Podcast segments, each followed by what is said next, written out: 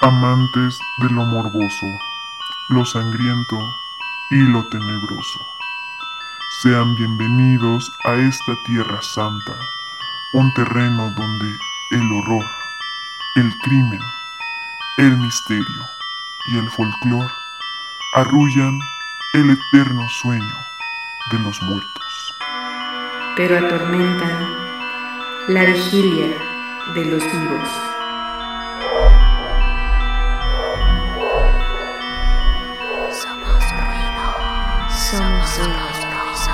Somos somos. Somos ruido. En radio estridente desde el campo santo. Comenzamos.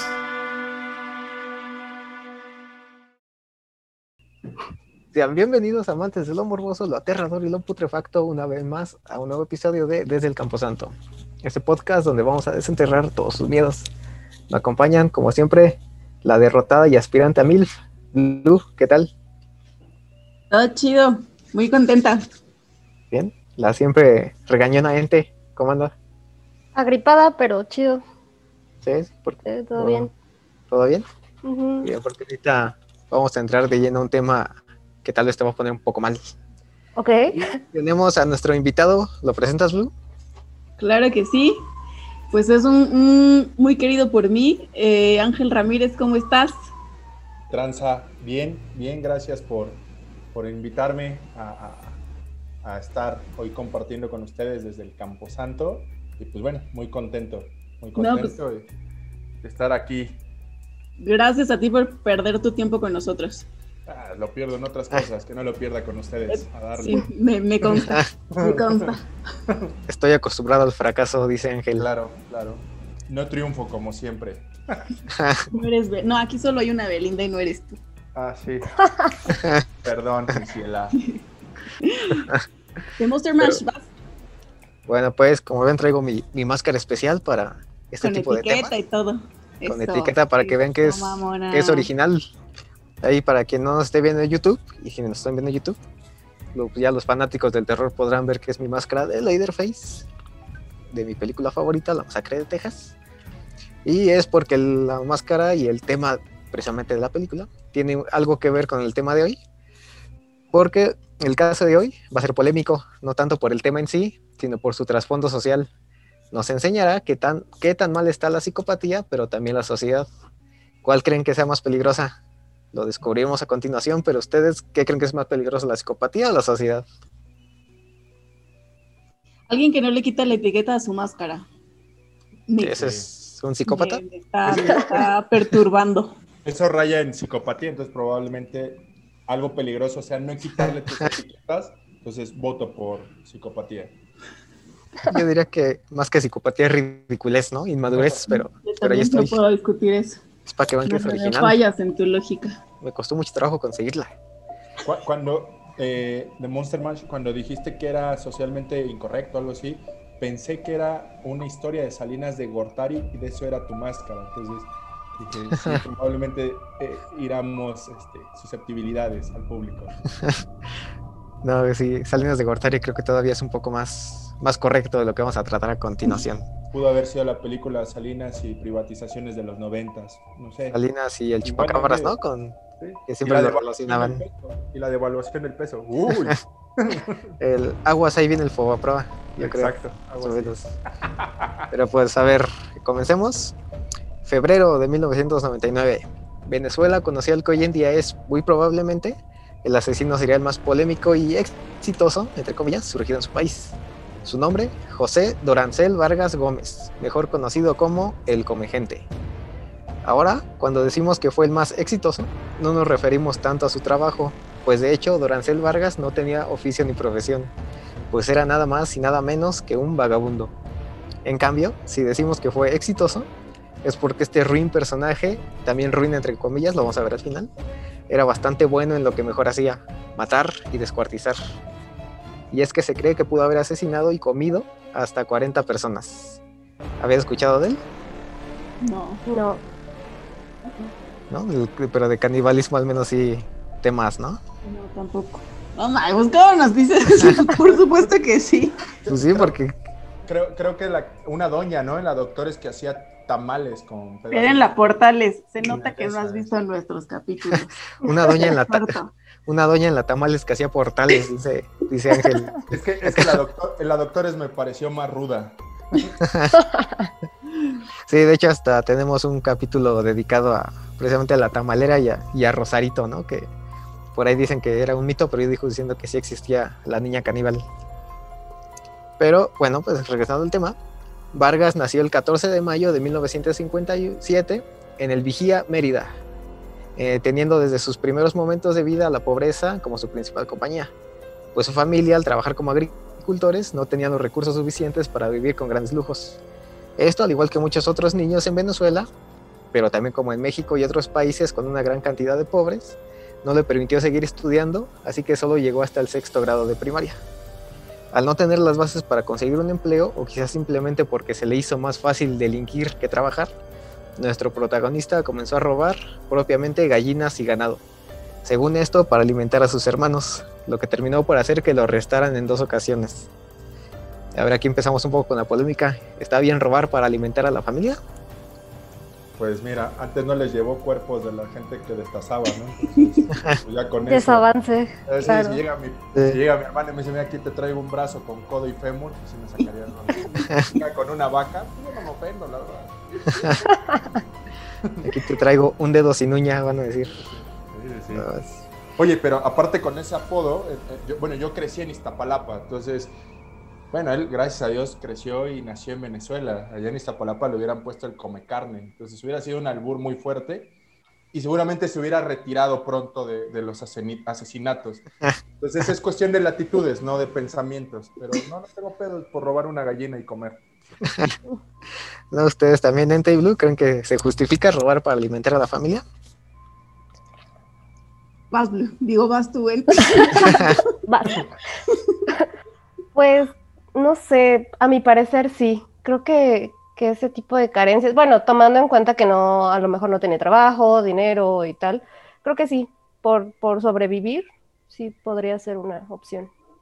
Digamos que mientras no sea un robo, bueno, un delito violento, un asesinato o algo así. Claro, ¿Sí? ¿Tú, Blue, no te salvas, sí o no? Eh, yo insisto en que está peor traer una máscara con etiqueta. Pero, este, pues sí, coincide un poco, o sea, no está, no está tan padre, pero se, puedo ver por dónde, por dónde va la buena intención. Y las buenas intenciones siempre son lo que cuentan. ¿A dónde te fuiste de Mash? Ah, es que me estoy sirviendo mi, mi trago. Y creo que es juzgar de más, ¿no? O sea, yo, yo, yo recuerdo en mis, en mis pedas en la prepa que pues, era estudiambre. Pues, luego salías de la peda, de la fiesta ahí en Tasqueña y O sea, había un Seven, había un Seven al lado de la Boca 13. Y puta, cómo nos robábamos las salchichas. Imagínate si eso lo hacíamos borrachos adolescentes. creo que Pues, también se puede prestar para que, no, es que a, a para lo que otras voy es, interpretaciones. si- si una hambre más fuerte, que es de la familia. Tenías hambre y comiste salchicha. Sí, claro, Eso. claro. Eso, eso. Perdón, Orgulloso. público, ya me he robado salchichas desde hace muchos años. Ya solo te la... Pero ya no. Solo se las come, yo creo. Oh, ¿Qué pasó? sacaste de onda, me sacaste de onda, estaba pensando en otra cosa. Bueno, al menos solo te saqué de onda. Pero pues, como les digo, lo detuvieron, este robo ocasionó que lo detuvieran en dos ocasiones. Sin embargo, la tercera vez que lo detuvieron fue cuando las alarmas tuvieron que haberse prendido, pero no fue así. En 1995 fue arrestado por un crimen más atroz que el robo. Asesinó y devoró a Cruz Baltasar Moreno, su roomie en la indigencia, por lo que fue internado en el Instituto de Rehabilitación Psiquiátrica de Peribeca. En esta ocasión fue capturado cuando otro vagabundo de nombre Antonio Guerrero lo denunció con la policía por haberse comido al indigente. Lo curioso es que el mismo vagabundo que lo acusó ya antes lo había antes había acudido también con las autoridades para decirles que Dorancel ya había devorado a otra persona, aunque en esa ocasión tomaron, tomaron al denunciante por un loco o de mínimo como un borracho drogadicto. Es decir, si a ustedes se les acerca un vagabundo y les dice, oye, ayúdame, ven, otro vagabundo aquí atrás acaba de comer a otro vagabundo o otra persona, ¿ustedes le hacen caso? ¿Ayudarían? ¿Irían con él? ¿O lo tomarían igual como un, como un loco ahí, un drogadicto? O sea, yo sí, pero pues es que no soy autoridad, ¿sabes? O sea, no, Ajá. no- no está en, mi, en mis deberes y en mis obligaciones atender a cualquier petición de la población, ¿no? O sea, yo sí salgo Ajá. corriendo, no por mala onda, sino porque, pues, porque soy bien cobarde, pero, pero, pero sí, o sea, yo, yo qué. ¿Ustedes irían con él? Ah, no sé, tal vez ayudarlo al decirse, se están comiendo otra persona ahí en la esquina y huyo, me echa a correr o sí lo voy a ayudar. No, yo pensaría que está como en su delirio, ¿no? Y pues no, no, no le haría caso, la verdad. Yo, yo en mi caso le, le haría una pregunta básica, o sea, ¿lo sazonaste tú o por qué te enoja que se lo esté comiendo? Si la respuesta es sí, yo lo sazoné, pues sí sería un abuso que se coma la comida de alguien más, la verdad. Entonces, sí le creería, sí le Tú, creería. tú por morbo, nada más ir, a ver si sí es No, cierto. no ya, ya, ya fuera de mame, yo creo que yo no iría, o sea, sí, sí soy muy sacatón eh, con respecto, me, me- me da como cosas sus rastas de 3, 4 años de no lavarse, entonces no, probablemente no iría. Entonces, no, no Sí, iría. te molesta. Sí, yo creo Oye. que... eh, Había, había un caso, no sé si lo vas a tocar en algún punto, había un caso en los Estados Unidos, me parece, de un vagabundo que, que también empezó a comerse a otra persona el rostro, ¿no? Creo. la nariz. Incluso Ah. sí hay fotografías porque sobrevivió, o sea, al Ujú. que, y que fue causado por una, por una droga, si Sí. no mal recuerdo. Y de No, hecho, este... Ajá, lo iba a, a mencionar, pero como siempre me arruinan los finales. Des- discúlpame, es que era como para no perder la costumbre. No, pero sí, de hecho, ya se me había olvidado ese caso cuando empecé a investigar este, el de Dorancel, también lo, lo recordé y sí, sí recuerdo haber visto fragmentitos de ese video que mencionas y sí está bien turbio, tanto de ese como creo recordar que también había visto el caso, pero en una prisión, que estaban, creo que fue en Brasil, no recuerdo, que igual estaban así ya súper mal, súper drogados y se ve como hay un preso arriba de otro que se ve como le muerde la oreja a otro y le arranca así pedacitos de la oreja y se la va comiendo pero se ve que sí están como que muy, muy en su, en su delirio, en su viaje. Y precisamente como decía Ente, creo que la mayoría de nosotros estamos acostumbrados a ver a muchos vagabundos que en la calle van gritando solos, ¿no? Hablando, diciendo de cosas, no sé, y un- pues sí decimos, ah, seguramente está drogado, está borracho, no sé, que también como dice Ángel, ¿no? Hay unos que hasta por la misma imagen, su aspecto intenta alejarse, intenta no, no estar junto con ellos, entonces también ahí influye mucho esto de el si les creía, si les creemos o no, ¿no? Las cosas que nos dicen. Te Digo, en esta ocasión este vagabundo denunció que su compañero estaba comiendo a otro y la policía pues lo, lo tomó así nada más como, como un loco. Y aunque, y aunque Vargas fue arrestado, y dicho crimen quizá tuvo que ser motivo para tenerlo internado de por vida, fue dado de alta tan solo dos años después, en 1997, por su buen comportamiento y porque se consideró que a pesar de tener algún problema mental, su tratamiento estaba terminado. Tratamiento igual, entre comillas. Por supuesto, al salir, Dorancel no fue puesto en un programa de reinserción social, ni mucho menos se le dio seguimiento a su trastorno, sino que siguió viviendo como indigente, por lo que al igual que otros vagabundos, continuó siendo prácticamente invisible para la sociedad. Y qué mejor que alguien invisible para cometer crímenes de, sin miedo a ser arrestado. Eh, así, entre noviembre de 1998 a enero de 1999, varias familias denunciaron la desaparición de sus seres queridos.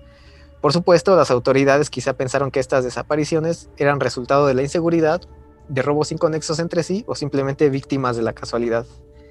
Eh, claro, lo que no imaginaban es que, en aquel, es que aquel paciente que habían liberado un año antes tenía mucho que ver con estas desapariciones. Durante este tiempo, en San Cristóbal, Táchira, aparecieron varios cadáveres, principalmente de obreros y deportistas que solían visitar y correr en un parque ubicado en Távira. Como dijimos antes, se pensó que los cuerpos eran tirados en la zona por miembros de cárteles de la droga o hasta sectas satánicas. Pero hasta ahorita que en la historia, ¿qué creen que va a pasar? Con lo poco que han escuchado. No tengo idea. A lo mejor se los comió el vagabundo, tal vez. Híjole. Estoy Tal vez, tal vez. adivinando, ¿eh? A, a- a mi impresión era un compa inteligente, ¿no? O sea, eh, eh, eh, mientras estuvo internado, no se comió a nadie, seguramente porque nadie se dejó. Pero cuando sale y va, va a Táchira, lo que comentas, pues realmente era un buffet para él, ¿no? Claro. Sí, Entonces, supongo que siguió comiendo gente. sí, por ahí, por ahí vamos. Y obviamente, como les digo, se, Intuitivo. Fue hasta que los familiares de dichos obreros y deportistas comenzaron a presionar a las autoridades para que investigaran sus desapariciones, que empezaron a, comenzaron a pensar que quizá los crímenes estaban conectados y no eran meras casualidades de la delincuencia. Pues descubrieron que los cuerpos aparecían siempre en zonas cercanas unos con otros, por lo regular cerca de ese parque, y en similares circunstancias, mutilados. Por esta razón, el 12 de febrero de 1999, las autoridades venezolanas realizaron un operativo en los terrenos donde se habían encontrado los cadáveres. Tras una minuciosa inspección, allí encontraron por lo menos seis cuerpos, todos ellos con reportes de haber desaparecido y sí, también mutilados. Al ver tal movilización policíaca y saber el motivo de la misma, algunos otros vagabundos y otras personas que frecuentaban la zona dijeron que cerca de allí había una choza donde vivía un hombre que siempre tenía un comportamiento y actitud sospechosa. ¿Quién creen que era ese hombre? Por supuesto. Pues el come gente, ¿no? Hasta ahorita todo apunta hacia allá, ¿no? Creo que nadie tenemos duda de Oye, de oye, eso. pero, pero aparte el güey era mamón, ¿no? Porque no se comía todo el cuerpo, era decir como, ah, a mí me gusta el codo, nada más me como los codos, ¿no? Entonces, Ajá, igual ahorita desmembrados, ¿no?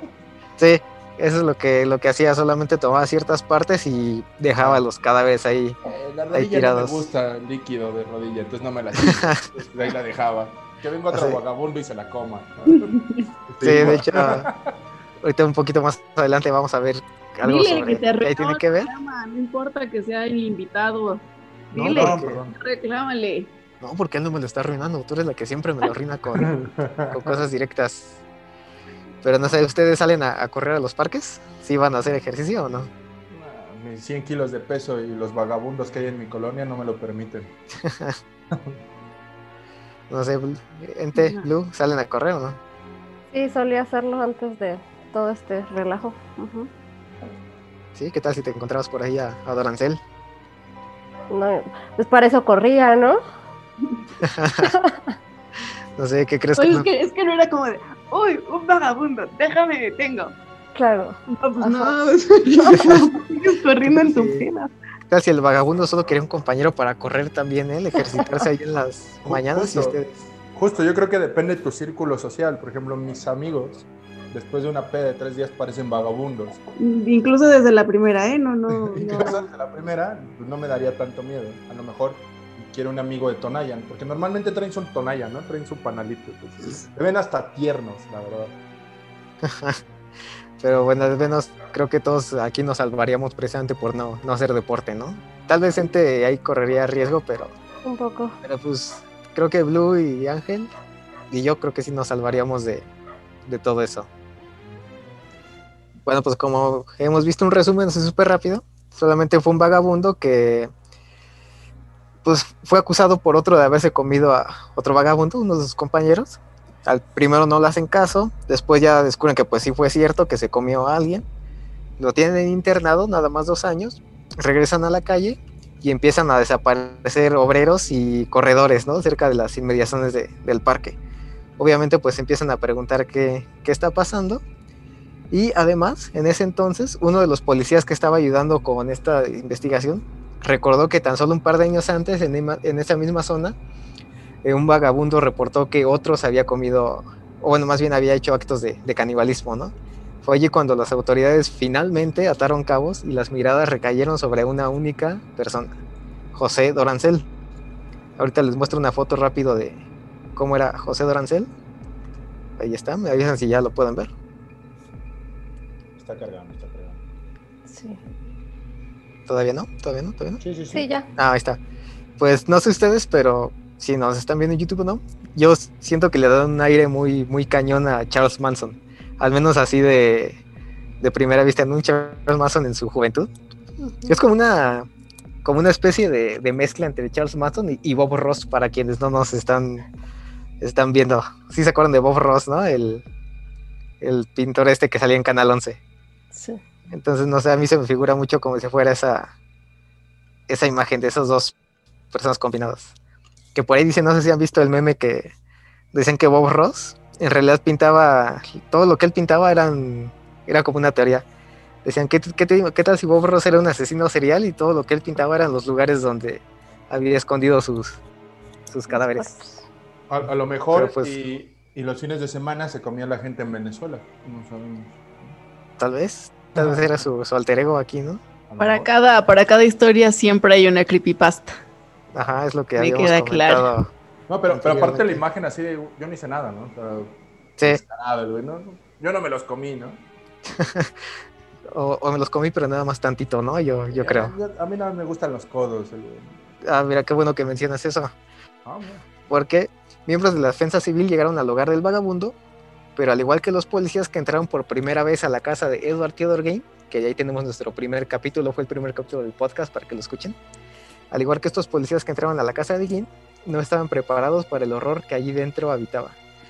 En la choza encontraron varios, varios recipientes que contenían carne humana y vísceras preparadas para ser consumidas, al igual que tres cabezas también humanas y varios pies y manos. Por supuesto, allí, tranquilo, como si todo eso fuera un escenario de la vida cotidiana de todo mundo, se encontraba Dorancel, tranquilo, relajado y sin inmutarse ante los policías, quienes lo apresaron en el momento. Durante la confesión, Vargas declaró haber matado a 10 personas. Su modus operandi era sencillo, casi rupestre. ¿Cómo creen ustedes que cazaba a, a su comida este vagabundo? El de los codos más apetitosos. Yo, yo, yo tengo una fijación que ese güey comía codos. Pues, codos apetitosos. Tal vez, o, o tal vez la fijación de los codos es Ángel, porque Mm, creo que tú te comerías los codos ahí. o, o a lo mejor, como dice Ente, ¿no? Yo no correría tanto, tal vez a la gente que no corría tanto, no sé. Ente, ¿cuál crees que sea la... Igual esa sigue siendo tu teoría o cómo? Este, sí. Porque dices que, que, que vivía cerca como de un lugar donde podían hacer ejercicio y correr, ¿no? Entonces me Sí, imagino, ahí en las inmediaciones de- del parque. me imagino que ahí era donde pues, veía a sus víctimas y las cazaba. Luego, si puede dar su teoría o, o hay ruido por, por ahí tanta. Pues no sé, algo así como de hola, ¿me puedes dar tu hora? O, hola amigo, ¿te quieres ganar dinero? Ah. Hola- amigo, ¿me dejas ver tu celular? Te doy Ándale. 500 pesos por revisar tu WhatsApp. Ándale, así, así. Acá. bonito. E- Ese, ese e, en, en lo personal conmigo no hubiera funcionado tanto que no me lo hubiera acercado. Si me hubiera dicho, mira amigo, te voy a dar de mi mezcalito, probablemente no estaría compartiendo micrófonos con ustedes. Me hubieran comido en Venezuela. O tal vez serías compañero ya de, de Dorancel. Y yo De me codos. comería los codos. De codos. Exacto. Ahí se, se lamerían los codos uno a otro, yo, yo creo acá. Entonces. Pero bueno, su método, tan más asquerosa. bueno, asquerosa para ti, tal vez para Ángel es como un sueño ahí frustrado, ¿no? Cumplido. No sé. Un país de codos. Ajá. Monterrey. Solo que no es un país, ¿no? Pero es lo más cercano. Pero, bien. Saludos a todos los de Monterrey. Bueno, repetimos que este no es un podcast informativo ni educativo para quienes nos estén viendo, ¿no? Porque como podrán darse cuenta, no somos buenos para las matemáticas. ¿Qué tiene que ver con para la geografía, porque Para la geografía. Sí, es lo que es lo que yo decía, no tiene que nada que ver con geografía, pero para que se den una idea. Pero no, bueno, Ah, ok. el método de Dorancel, les digo, era casi rupestre, porque se valía de un tubo grande, pero lo modificó para que fuera una especie de lanza. Entonces era con este tubo, eh, se acercaba a la gente y las golpeaba, así cuando iban pasando o él las alcanzaba, también las acribillaba y las mataba, hacía puro fierrazo, ¿no? Como dicen aquí, fierro pariente. Eh, Saludos, principalmente, Sinaloa. Aquí, aquí no dice. Bueno. Aquí en México te Estamos- refieres, ¿no? en ajá, aquí en México. Ah, Saludos, Culiacán. Bueno, es que sus- me quedé en, la, en eso de que Monterrey era un país y ya englobé todo. Y, y Culiacán, su capital, ¿no? Ajá. y yo creo que sí, porque ya, digo, ya estoy en, la, en mi cabeza haciendo un mapamundi, pero no, no me sale. Pero digo, con este fierro los acribillaba, eh, principalmente a hombres fornidos de entre 30 y 40 años, porque según él tenían mejor sabor. Me queda el, Estoy de acuerdo. me queda la, no sé, la satisfacción de que al menos a mí todavía no me alcanzaría a casar, ¿no? Yo todavía no estaría entre sus, sus filas. En primera, porque aún no llego al tercer piso. Y en segundo, porque ni estoy fornido ni, ni valgo la pena, ¿no? Alguien como.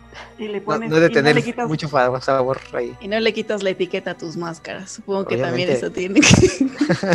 Pero entonces eran personas de su edad, ¿no? Porque si dices que era en el 99, tenía como 42 años, algo así. Pues mira, Ente, tú eres la de las matemáticas, voy a confiar en ti. supongo que sí, porque obviamente esa cuenta no, no la hice. A ver, Ángel, ¿tú, ¿tú serías presa de acuerdo a los, a los requisitos? Entre hombre fornido entre 30 y 40 años. Pues no, porque ni siquiera salgo a correr, pero con esas características, pues probablemente, tal vez. Tengo 30 años, pero me veo como de 40, entonces tal vez si hubiera sido apetitoso parece... parece Pero por lo gordo, no por lo fornido. Ah, sí, no. Si, si lo suyo era comer eh, panza, pues seguramente se me chingaba el cabrón. Pues igual y sí, eh, yo he hecho una, una sopita de, de codos, ¿no? Pero de bueno. codos. Solamente Monterrey eran otra vez? ¿Solamente eran qué? de sexo masculino. Sí, Ok. este, ahorita vamos a ver. O sea, al cabrón le gustaban los vatos, ¿no? O sea, Comerse, Eh, literal. Sí, porque les digo que según él decía que tenían mejor sabor. Ok. Que si dijo eso, no sé, a lo mejor intentó comerse una mujer, ¿no? Algo así, porque pues obviamente tendría que haber comparado sabores, ¿no? Pero vamos a confiar en que él decía que nada más hombres entre 30 y 40 años porque solo tienen mejor sabor. Eh, tras matarlos, va- andaba buscando Sugar Daddy el güey, ¿no? Se come puro hombre inmaduro. Cabrón. yo creo, yo creo que sí, pero al menos es lo que yo también aspiro, ¿no? Ya para salir de, de trabajar. Pero bueno, tras matarlos, simplemente los cargaba y se los llevaba a su hogar improvisado. De acuerdo con sus confesiones, preparaba caldos, carne asada, filetes, platillos variados y dicen las malas lenguas, los rumores, que hasta realizó unas cuantas parrilladas en las que invitó a otros vagabundos a comer. Obviamente todo esto hecho con la carne de los, pues sí, de las personas que, que mataba. También confesó que, en los ojos de los que con los ojos de los cadáveres solía preparar una sopa, mientras que para los guisos usaba sobre todo partes con mucho músculo. Aunque tal vez esto vamos a decepcionar un poquito Ángel, porque según Dorancel, nunca se comía los pies ni las manos, pues dice, le causaban indigestión. Entonces no sé si los codos entren en su selección, pero al menos dice que eso es algo de lo que no, no comía. Mm, aquí les voy a compartir una, una imagen donde él ya está, lo detuvieron, lo están entrevistando y la parte de la que está en la derecha se supone que son los pies, que son precisamente los miembros que él dejaba, que no se comía. Entonces ahí al menos los pies es- se ven medio putrefactos, ¿no? No sé si es la calidad de imagen que Oye, pero, está ahí fea. pe- pero en esa foto la atoraron haciendo una parrillada, ¿no? Porque parece que, o sea, nada, le faltan los nopales y las cebollas ahí al lado. ¿no? Yo creo. Igual y fue este, lo detuvieron durante el Super Bowl Ok. y estaba haciendo su, su carnita asada ahí. Su carnita asada. Cada, cada vez me da más miedo Monterrey. Saludos nuevamente. Carnita asada, este, coditos, todo. Yo creo que no era venezolano este compadre. Tal vez solo estoy guardando una sorpresa para el final, ¿no? Pero les digo, al menos ahí se lo, como ven, los pies es todo lo que dejaba, pies y manos, porque era lo, lo único que, que Dorancel no, no se comía. ¿Ustedes sí se los comerían? Pues quién sabe, o sea, a lo mejor trae el ojo de pescado, acá el, no sé, el, el hongazo. No. Yo, creo que los pies lo más desagradable es la, gri- la grieta gris, ¿no? Nunca les ha tocado un pie con grieta gris. no. Creo que no. Como, como la, en la palma. Enseña tu talón, enseña Ajá, tu es, es- talón, es co- ajá, es la palma. En la como- palma, en los, en Bueno, los- la las planta. plantas, ¿no? También estamos un curso de biología, matemáticas y geografía. Si hay algún maestro escuchándonos, ayúdenos. Como todos sabemos, el ombligo queda aquí. Exacto. Y, y- los ojos, ¿no? Entonces, eh, no, sí, se te, es como que se te reseca, entonces se te hace como la grieta gris. Yo creo que es bastante desagradable, pero pues. Pero bueno, al menos ese era uno de, ese era uno de sus códigos de, honor de Dorancel, no, no comerse ni pies ni manos. Me cabe destacar que otro código de honor, como lo había mencionado anteriormente, es que el vagabundo nunca mató a mujeres ni a niños, según lo que él dice.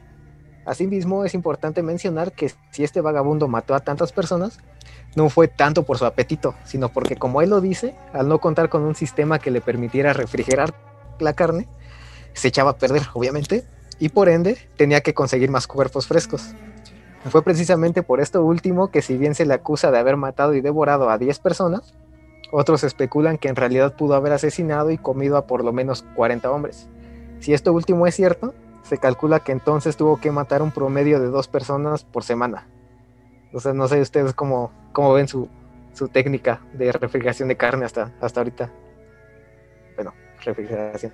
Pues, Se, se hubiera aventado una deuda mínimo con Coppel, ¿no? O Electra para sacar un refri. Yo creo que hubiera disminuido el, el índice de asesinatos. Es A lo mejor sí, sí iba a la cárcel por deudor, más no por asesino.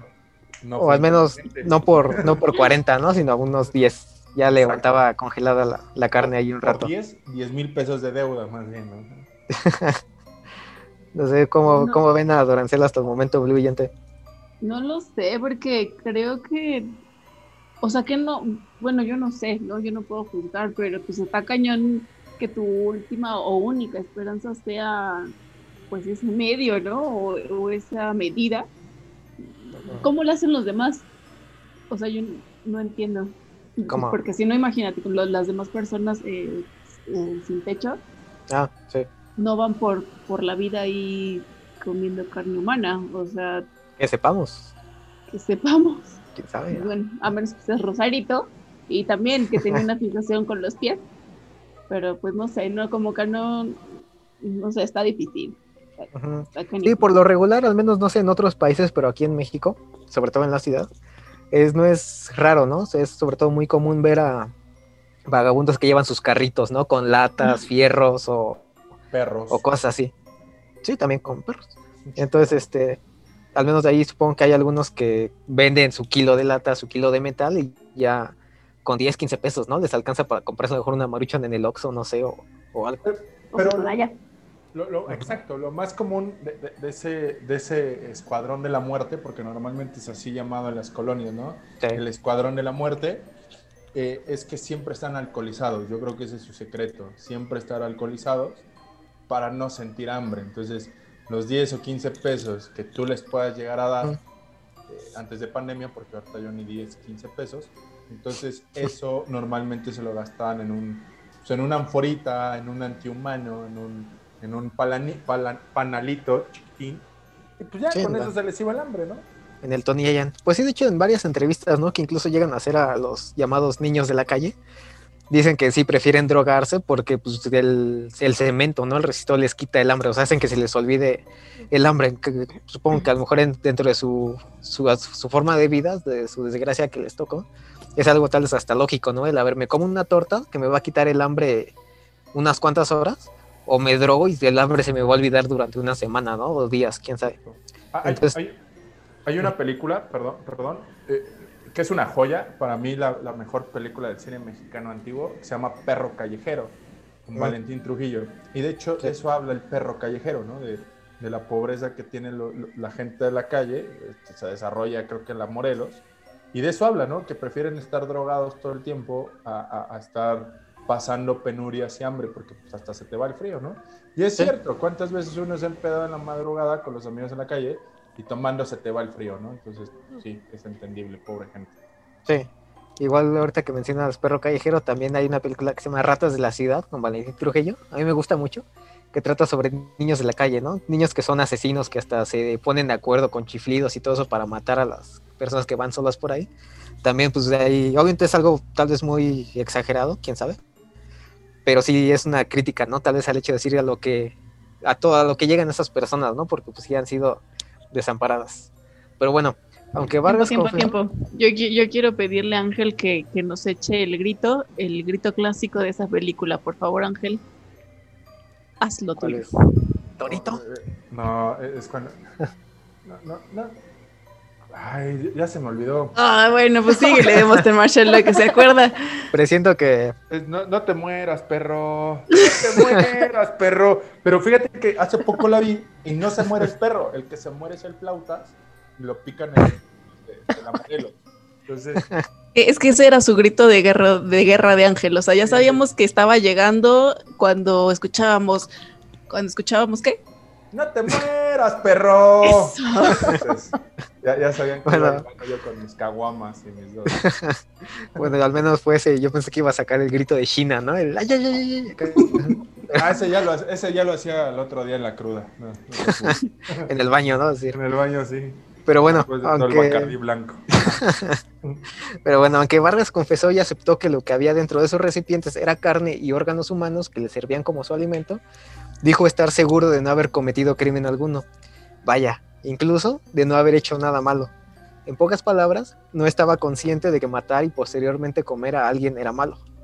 Ese mismo día, el indigente fue trasladado a prisión, quedando a cargo del Ministerio Público en el estado de Táchira. Tras diversos estudios, Dorancel fue diagnosticado con esquizofrenia paranoide, por lo que no puede ser juzgado legalmente como cualquier otro crimi- criminal al no saber diferenciar entre el bien y el mal, o mejor dicho, entre la fantasía y la realidad. Peor aún es que si bien no se puede acusar ni juzgar a este hombre debido a su estado mental, el sistema también le falló a él. ¿Por qué? Porque si bien sigue preso hoy en día en las cárceles de Politáchira, una prisión común y corriente, donde, de- donde desde hace más de 20 años se encuentra aislado por sus, de sus compañeros, el Estado no cuenta con una institución adecuada para atender a Dorancel y ni a otras personas con problemas similares a los del protagonista de nuestro entierro. Lo último que se ha sabido de él es que es un preso modelo, pues los guardias están de acuerdo en que es una persona tranquila, de buen comportamiento y casi sin maldad en él. Hasta el término de estas palabras, se sabe que Dorancel sigue vivo hasta hoy en día. Oye, yo, yo pensé que, que ibas a decir que el sistema le falló porque no le sirven carne humana, ¿no? Nada más le sirven albóndigas y pechuguitas asadas, ¿no? Yo No creo. hay, no hay codos en el menú. No, no hay codos en el menú. Y, y los guardias dicen que se porta muy bien porque nada más ha comido tres dedos, ¿no? En los 20 años. Sí, porque te digo, dicen que incluso llegó a comentar, ¿no? Que una de las cosas que extraña de estar en prisión es que pues no, no, no puede olvidar el sabor de, de la carne humana. Dice que sí tenía un, un sabor muy peculiar. Pero les digo, como les dije en un principio, ¿no? Este capítulo es como, sí, para ver qué es, tan, qué es peor si la psicopatía o la, o decir que esquizofrenia, mejor dicho, la sociedad. Porque como decía Dorancel, o sea, él no sabía que lo que estaba haciendo era, estaba bien o estaba mal, sino que simplemente tal vez no tuvo los tratamientos debidos. Obviamente no estamos decido- diciendo que está bien matar y comer a otras personas, ¿no? Sino simplemente el cómo, cómo llegan a tratar el gobierno a, a personas con ese tipo de, de problemas, sobre todo cuando en sus, en sus países no tienen instituciones que están hechas para ayudarlos. Porque les digo, Dorancel está preso, pero él no puede estar con la ¿cómo se dice, cómo se dice en la cárcel? Comunidad, este, La regional. ajá, a- La- con la la- población en general, ¿no? con los demás presos. Ajá, O sea, ¿cómo? ¿Está aislado? sí, o sea, él está en la cárcel, pero una cárcel normal para delincuentes, pero como no, como tiene problemas de esquizofrenia, no lo dejan estar con la población en general de los otros presos, No, lo mantienen aislado. No se le vaya a antojar otro preso. Sí, entonces- no, no Sí, vaya a es lo que te iba a decir, o sea, porque o comía o lo hacía estando afuera, porque solamente lo hizo estando afuera, porque tenía hambre Sí. o tuvo una defensa maravillosa, una defensa legal maravillosa argumentando eso, porque si dices que no, no distinguía que estaba mal, entonces ¿por qué no lo ha intentado estando preso? ¿No? Sí, entonces supongo yo que o tenía, o, o de verdad lo hacía, sí sabía que estaba mal, pero tenía hambre, o, o eso, ¿no? Que tuvo una defensa legal bastante buena, que argumentó esquizofrenia, locura. Sí, yo, yo me inclino más porque sí no, no sabía que estaba, que estaba mal, porque digo, supuestamente hicieron varios, le hicieron varios exámenes, diversos médicos, y todos diagnosticaron que estaba paranoico, ¿Y por Entonces, qué no lo lo mejor- intentó adentro de la cárcel? porque está, bueno, no sé si lo ha intentado, pero como está aislado, o sea, pues no, él no tiene contacto con nadie más. No, con nadie. solamente- Yo pensé que estaba como en otra área con otros. No, no, no, no, pero... no, es lo que, es lo que te comento, como el, donde en su país no tienen este un lugar donde lo puedan atender, una institución psiquiátrica, al menos en lo que leí, lo que investigué, eh, lo tienen en la, en la cárcel, pero en reclusos en general, o sea, de delincuentes normales, no de delincuentes como con problemas psiquiátricos. Lo que hacen es que a él lo tienen aislado de la población en general, o sea, es como si estuviera ahí prácticamente hecho a, hecho a un lado, ¿no? Ahí lo dejan en la esquina y tú de ahí no te muevas y ya. O sea, esa es su forma de protegerlo tanto a él como de los otros presos. Pero, o sea, él no está recibiendo tratamientos en una institución especializada en gente paranoica y todo esto. Oye, pero qué buena cárcel, ¿no? Porque aquí, aquí en México eh, hace poco vi a un, a un influencer eh, recorriendo una cárcel en Monterrey, Topo Chico, el antiguo Topo Chico, y la población eh, de gente con problemas psiquiátricos estaban juntas, ¿no? O sea, eran creo que 30 reclusos y, y aquí y allá en Venezuela pues lo tienen separado al compadre, entonces vive a todo dar, sin Sí. carne humana, ¿no? O sea, sin Ajá. No, y aparte sin pero socializar también de pronto ha de ser medio cruel, ¿no? O sea, sin, Sí. sin tener contacto. Porque te digo, al igual que, que Edgin, cuando lo agarraron, dicen que es un preso modelo, o sea, que se porta bien, que se lleva bien con los internos, bueno, con los custodios, que de hecho hasta le tienen cierto cariño a Dorancel. Dicen que nada más este, o sea, cariño como de, no sé, como que diciendo a lo mejor es que, o sea, sí, mataste a gente y toda esa onda, pero aquí te vemos y vemos que no eres, o sea, que con el, tal vez con el tratamiento adecuado pudiste haber llegado a ser una, o sea, no, no, tal vez ni siquiera pudiste haber llegado a ser asesino, ¿no? No sé.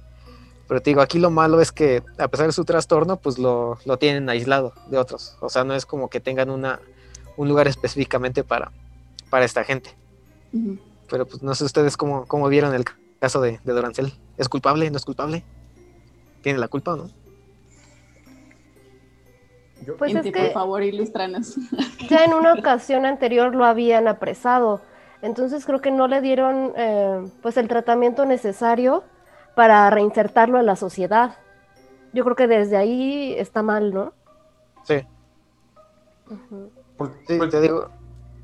Yo, yo, yo creo que yo creo que esa gente, más cuando, cuando ya viven en, en- en la calle, probablemente ya viven en un viaje constante, ¿no? En una realidad que no es la, la, la- la La real. ¿no? Vaya. Y, y, pues es complicado, ¿no? O sea, creo que, creo que a nues- nue- nuestro Te por ocho y nuestro mejor ejemplo de, de alguien de calle que intentaron ayudar, pues es el que, al que todo el mundo le ha pedido una foto en Coyoacán, el Changoleón. ¿no? Un, un cabrón que fue maestro de la UNAM, o sea, de la facultad. Podría hacer varios chistes de esa De facultad, filosofía. pero ¡Epa! Viene de ahí, ¡Epa! entonces no lo voy a hacer, lo- lo- lo Orgullosamente, aquí está.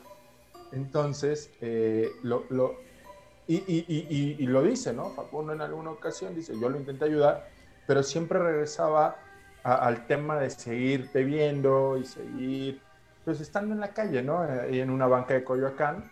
Entonces, creo que, creo que reinsertarlos es algo, es un tema complicado, pero no es que como, no es como que todos quieran comerse un humano, ¿no? Entonces, pues sí, sí, yo creo que están en mejor lugar, la verdad. Sí. Sí, digamos que aquí lo malo fue que, como dice gente, ¿no? Desde la primera alarma, como mencionamos a- más adelante, que ya era el, ya se comió a alguien, ¿no? O sea, no solo qué clase de persona mata a alguien, sino qué clase mata y se come a alguien. O sea, desde ahí ya tuvo que haber tenido un tratamiento especial, pero pues, lamentablemente en su, en su país, pues al menos en ese entonces no, no contaban a lo mejor con recursos o simplemente, pues no sé, a lo mejor y ni siquiera les importó, no dijeron, ah, ya, ya está bien, pues ya sácalo, ¿no? Ya no es problema nuestro. Sí, pero, pero Latinoamérica, ¿no? O sea, donde no hay eh, una prevención del delito, mucho menos una prevención de que alguien se coma a otra persona, ¿no? Entonces, Sí.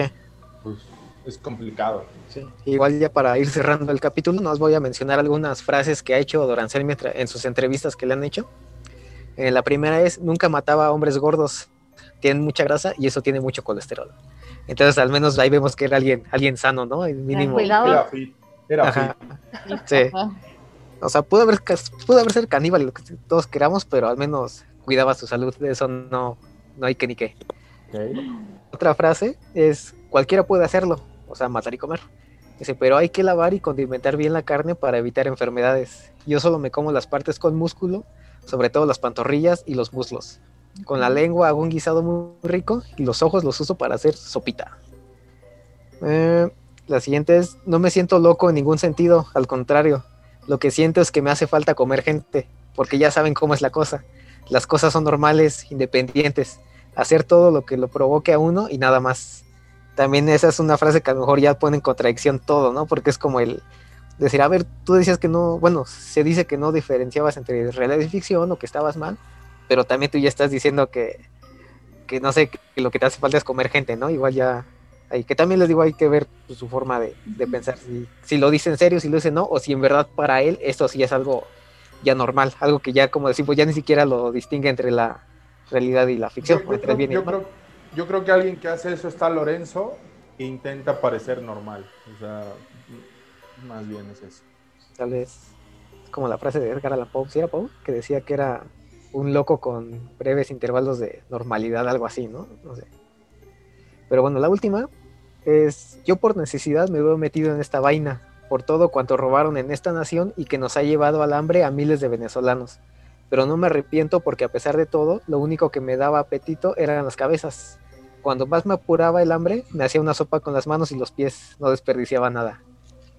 O sea, les digo ahí medio polemiconas, ¿no? Sus, sus frases. Sí, ¿no? Es como de, ¿cuántos más, Peña? ¿Cuántos más? Ajá. Cuando, cuando, pues, ni el caso.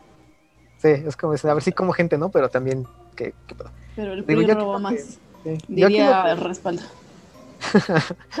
otra vez saludo, ¿no? Para, para nuestro respaldo.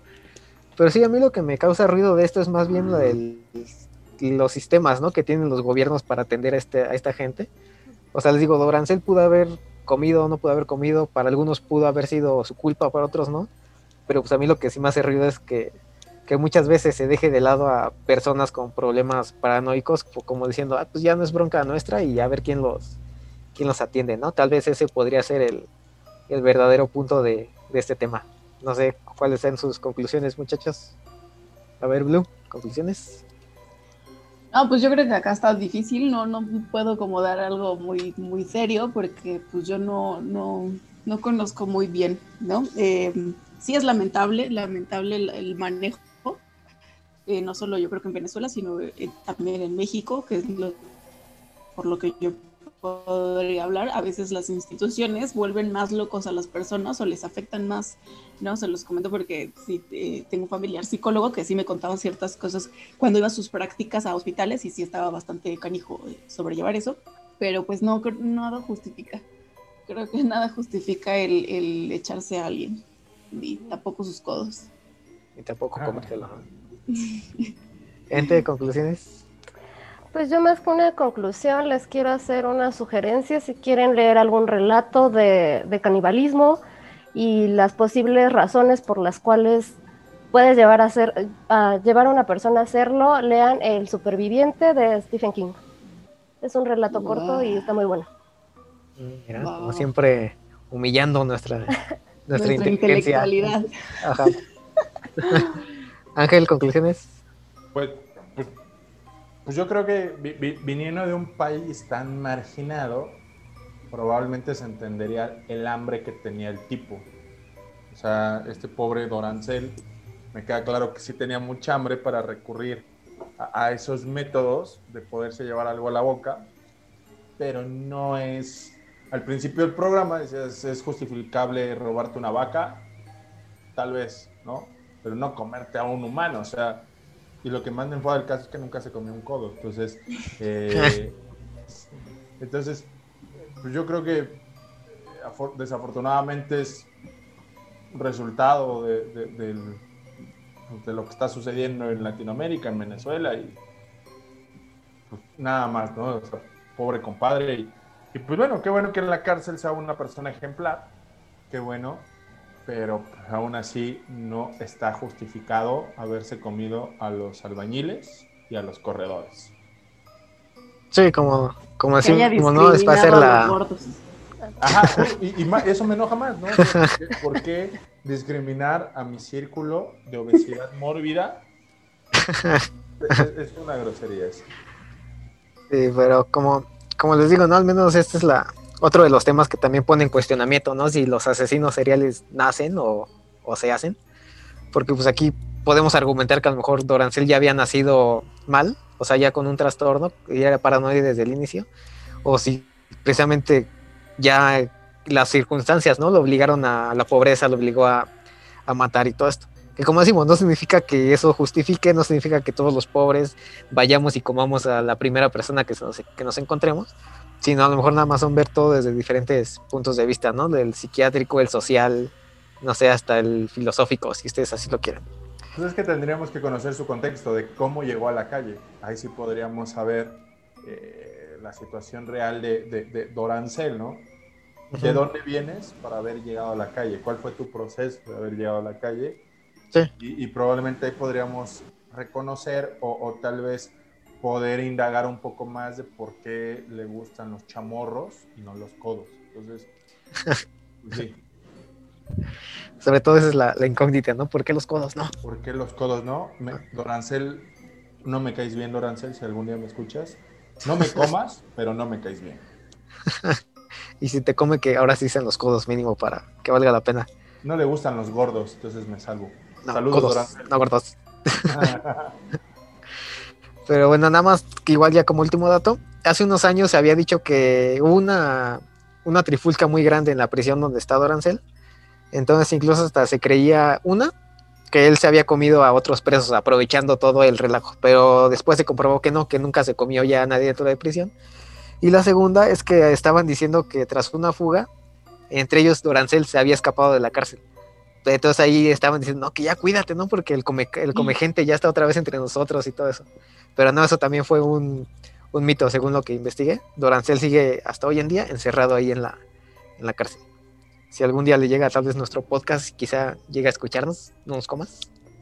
Bueno, Blue, antes de despedirnos, redes sociales, invitaciones comerciales. Sí, claro que sí. Síganos en la fanpage de Facebook de Desde el Campo Santo. No se olviden que cada viernes tenemos un capítulo nuevo para ustedes, pensando en, en ustedes y por ustedes. Los queremos y los amamos a nuestros seis seguidores. Gracias también por habernos acompañado en el en vivo. Y este, nada, redes sociales, tú de Monster March. A mí me encuentra como The Monster Mash 92 en Instagram y The Monster Mash en Facebook. Y pues, de nuestra parte ha sido todo. Eh, manténganse horrorizados. Cámara. Somos ruido. Somos estridente.